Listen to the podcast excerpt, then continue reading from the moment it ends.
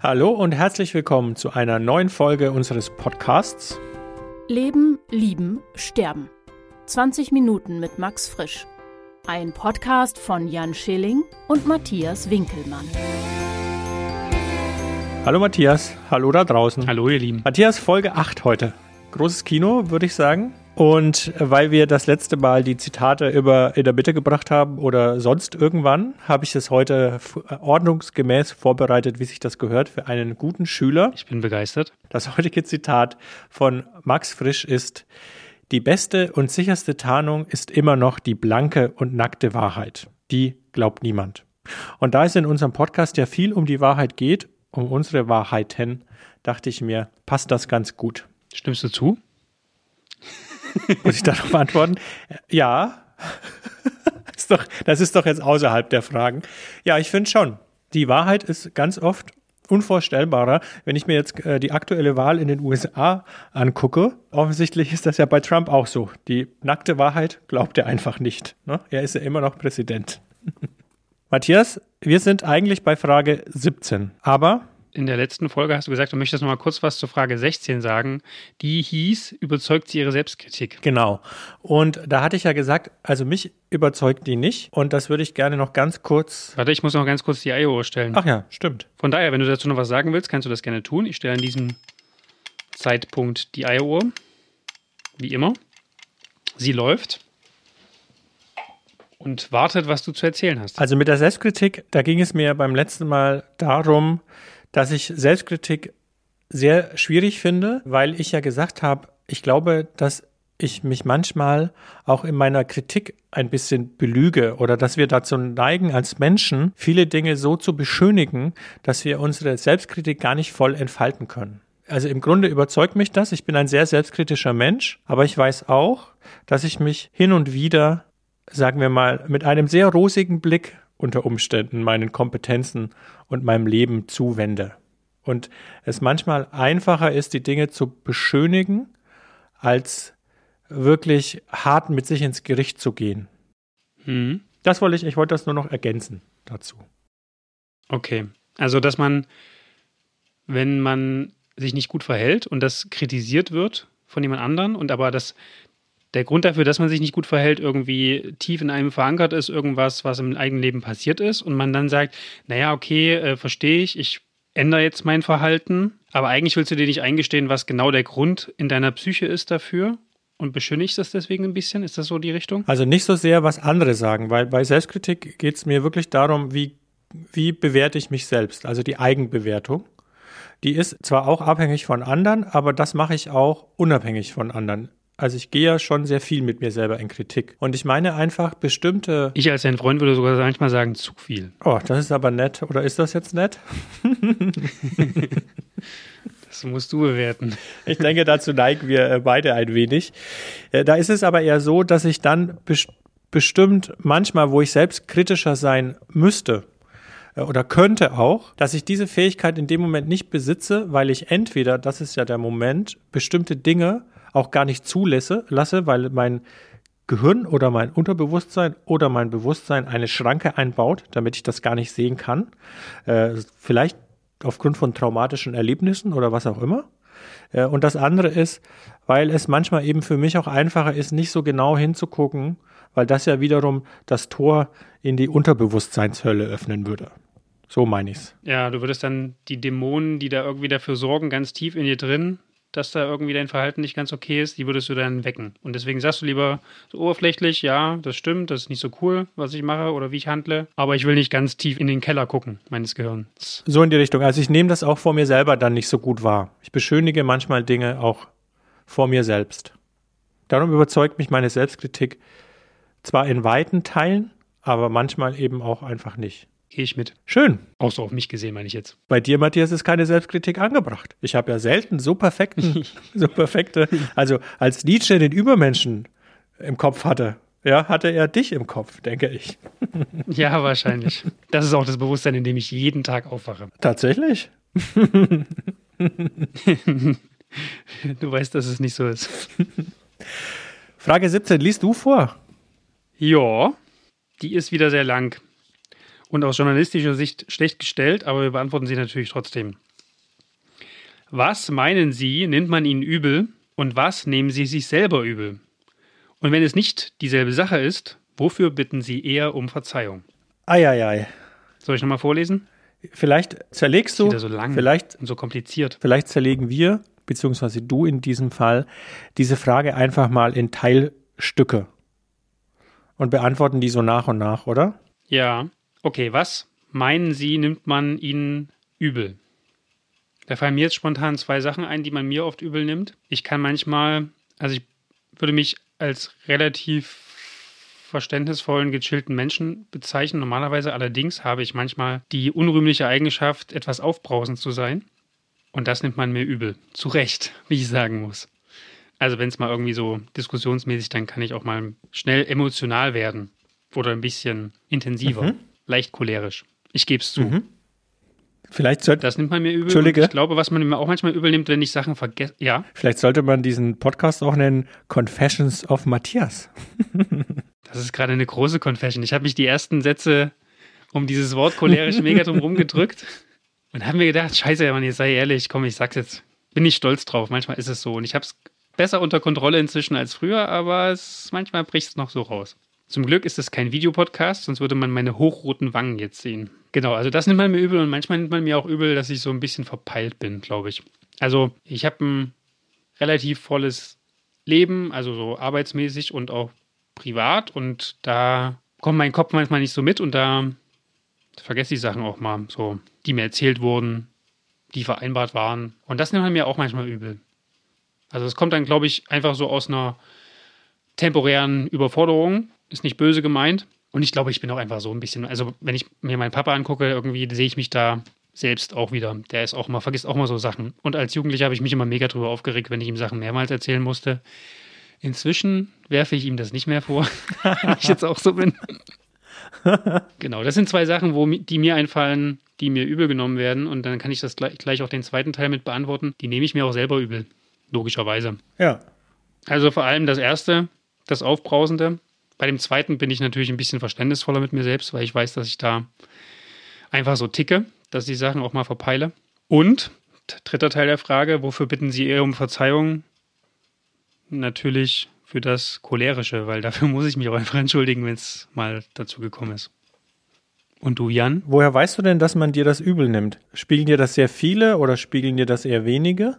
Das finde ich ja total spannend. Also woher nimmst du jetzt diesen, diese Gewissheit, dass man es dir übel nimmt? Ja, der größte Teil des Spiegelns kommt natürlich von meiner Partnerin, weil das natürlich auch bei ihr am häufigsten jetzt aufläuft. Also wenn ich mal aufbrausend bin, ist das natürlich meistens in der Phase, wo man emotional ist und das könnte dann zum Beispiel ein Streit sein. Und da kommt das dann mal vor. Und da wird mir das natürlich übel genommen, zu Recht. Und auch das Verpeilte ist natürlich in der Beziehung immer manchmal nicht ganz so einfach, wenn man Sachen verwimmelt. Und ja, das mit dem sehr emotionalen, das kann auch bei anderen Leuten mal passieren. Also wenn man jetzt zum Beispiel, ich, bei mir ist zum Beispiel so, ich bin relativ sensibel, was so bestimmte politische Entwicklungen betrifft, die mich stressen.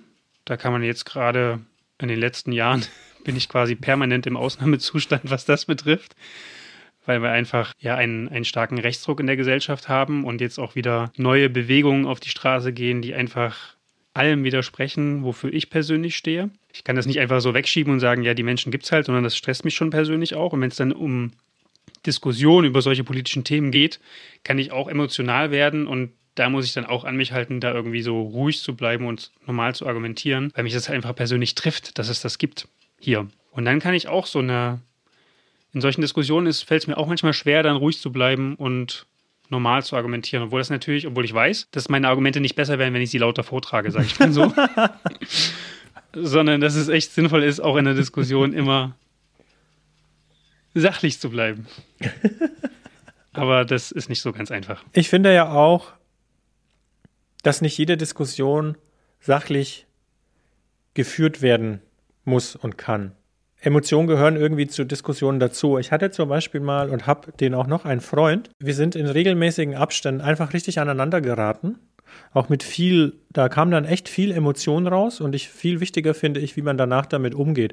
Also wie verletzend ist man geworden. Dafür ist es wichtig, sich zu entschuldigen, beziehungsweise Ich, entschuldigen ist auch so ein Wort, vielleicht, da kommen wir bestimmt irgendwann nochmal drauf. Ich führe es gar nicht so aus. Also dafür muss man zumindest Verantwortung übernehmen. Ich formuliere es so. Und dann ist es auch so eine Frage, wie geht man damit um? Also wir beide hatten das einfach gut raus, dass wir dann gesagt haben, okay, guck, das und das war echt nicht cool. Und dann war es aber okay. Also es war wie so eine, wir sind so auf so einen Gipfel zugerast und dann hat sich das entladen, das Gewitter, und dann war es auch wieder in Ordnung. Und manchmal macht mich das ja auch, sagen wir mal, aggressiv.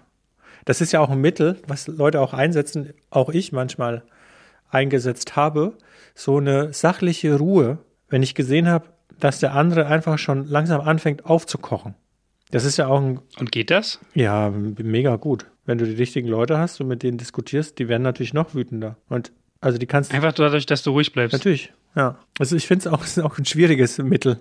Es zeugt von Einfühlungsvermögen, weil derjenige in dem Moment natürlich genau spüren muss, wo der andere ist, aber es zeugt nicht von großer Empathie. Was, wenn du ruhig bleibst, wenn der andere hochkocht? Ja, und du das nutzt. Okay. Habe ich bei dir noch nicht erlebt. Ich habe dich ja oft mit anderen Dis Diskussionsstrategien erlebt, wie zum Beispiel, dass du einfach nur permanent den anderen mit Fragen zuballerst, sodass der gar nicht mehr weiß, wo vorne und hinten ist. also wirklich aus jedem Satz, den dein Gegner, würde ich es jetzt mal nennen, oder Gegnerin gesagt, einfach ein Wort rausnimmst und daraus eine Frage formulierst. Was auch extrem effektiv war, um den anderen total aus der Fassung zu bringen. Das ist die äh, Maya Neutig, die Kunst der Hebammenfragen, den Menschen dabei zu helfen, etwas zu entdecken. Was haben die Leute denn da entdeckt, dass sie nicht weiterkommen? Keine Ahnung. Das hat. Aber wie wäre es denn, wenn du die Frage auch mal beantwortest? Also ich fange an, was nimmt man ihnen übel? Da gehe ich mit dir mit.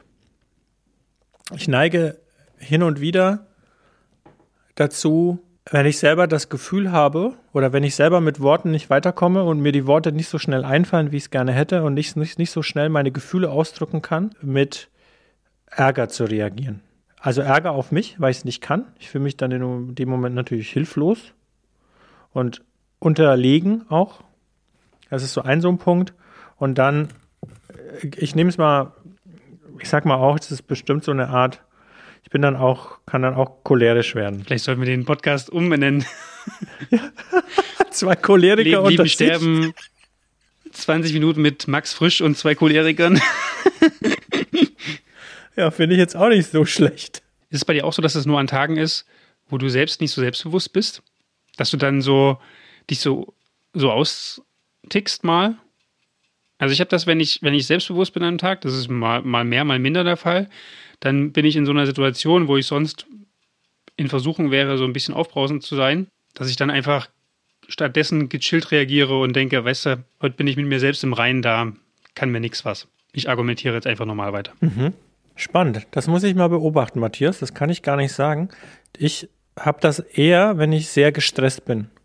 Und ich merke, ich brauche einfach jetzt Ruhe und ich komme da nicht mehr weiter oder Sicherlich hängt das auch mit Selbstbewusstsein zusammen, weil es auch oft so ist, dass ich dann das Gefühl habe, jetzt werde ich nicht gesehen oder nicht wahrgenommen. Das ist ja auch eine ganz klare Frage von, dass ich mich selber in so einem Moment also unterm Radar empfinde.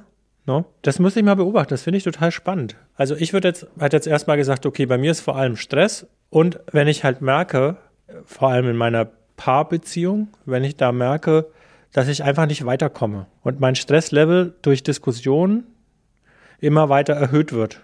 Wo ich irgendwann halt sage, ich bin ja auch eher der Typ, der, ich versuche ja schon irgendwie gechillt durch mein Leben zu kommen und sagen wir mal, 80 Prozent versuche ich ja auch positiv zu sein in meinem Leben. Und wenn ich das, wenn ich das Gefühl habe, das wird gestört, dann ist das sehr oft so.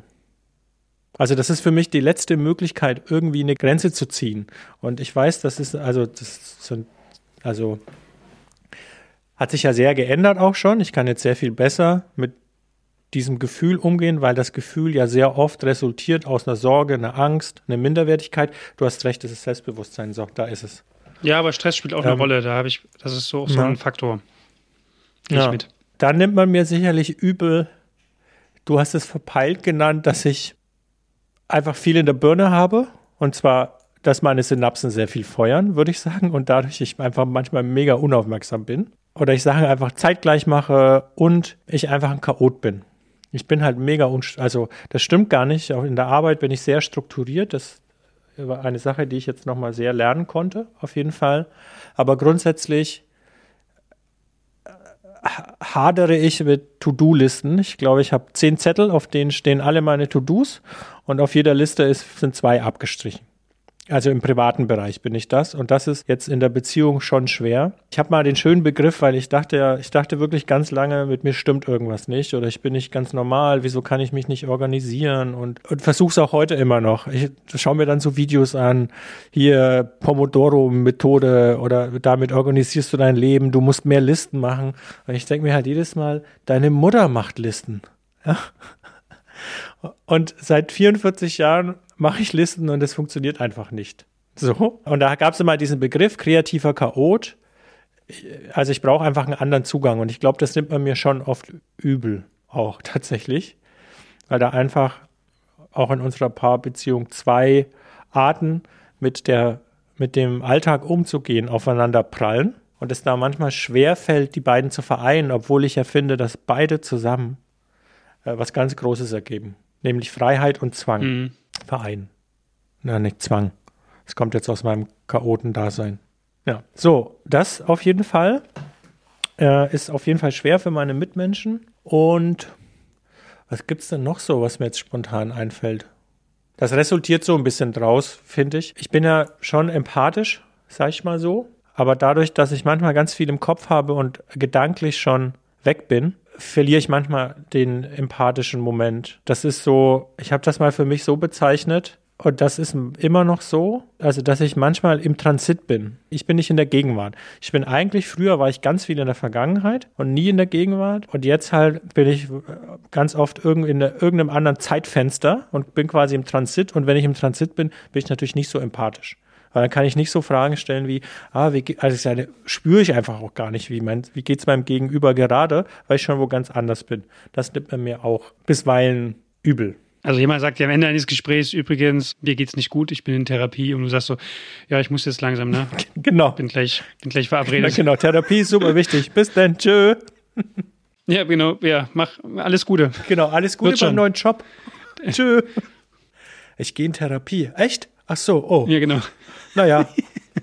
Wird schon, ja. Ist ja einer der besten, ist ja einer der besten Sprüche, den man, den man Leuten sagen kann, wenn sie psychische Probleme haben. Wird schon. Definitiv in den Top 3 mit anderen Koryphäen wie Jetzt hab dich nicht so.